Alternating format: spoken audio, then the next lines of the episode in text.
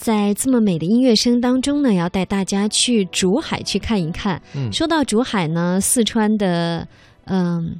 蜀南竹海很知名，在我们节目当中呢也多次介绍过。但是呢，我们今天要说到另外一个也非常有名的竹海圣地，它呢是在江苏的溧阳，叫嗯天目湖南山竹海景区。哎，这儿呢也是有着“天堂南山、梦幻竹海”的美誉，嗯是一个集资源利用、生态保护和旅游观光于一体的一个世外桃源。嗯在这里呢，啊、生态环境非常的宜人，山水相映成趣，风景如诗如画。嗯，据说呢是方圆几十里都没有一点儿的污染。嗯，其实呢，到竹海的感觉啊，我就觉得，因为它那个竹子都很挺拔嘛，而且非常的密集，你抬头呢，基本上是望不到天空的，就是一片绿色。嗯，嗯。突然让我想起了这个十面埋伏，对。还有卧虎藏龙，对，都在竹海里面取景。一个在嗯，竹林底下，一个在嗯。竹林顶上，对，但是都很美。时不时在看到有那个竹笋，就想到鲜美的，这真不是我还还有什么竹荪之类的。哎呀，靠山吃山嘛，靠海吃海，对不对？然后雪银是靠哪儿吃哪儿。呃，漫步于竹海当中呢，你可以看到一望无边的毛竹，它是依山抱石，而且呢，它有各种各样的姿态，嗯，非常的有意思。还有一些千年古松，举目远眺就看见那些参天的古树，非常的高耸挺拔。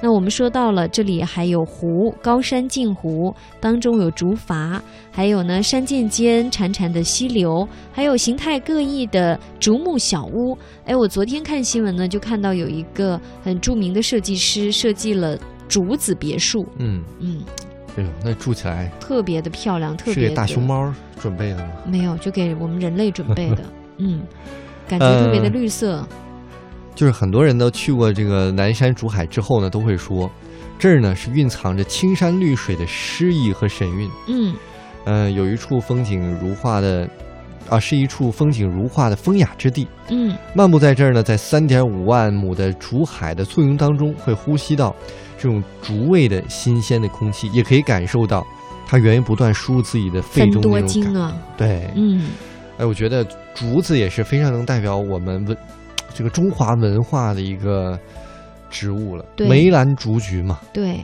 还有呃，当时那个竹简，对不对？在上面刻字，嗯，嗯每个人都应该做谦谦君子一样的人，跟嗯，竹子去学，对，都要每一年用力的向上去攀登。嗯，用力的发出响声，就是竹鞭。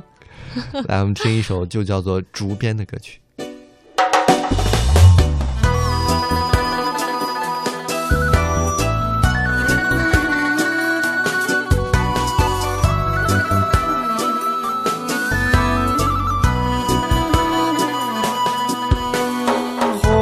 火的是那的修的那白阿塞，火龙的那个的个的呀哇用啥？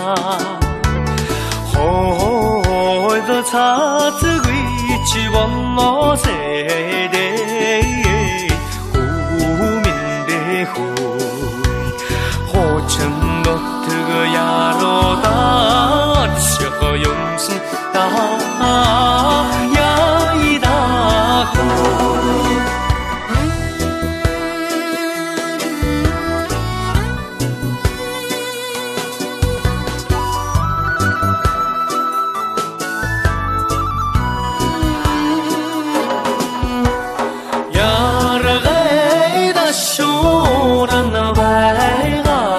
阿塞，养鸡那那的白和用啥？呀的啥子归去往哪在的？湖面的湖。一回的杭高高，吃喝用生的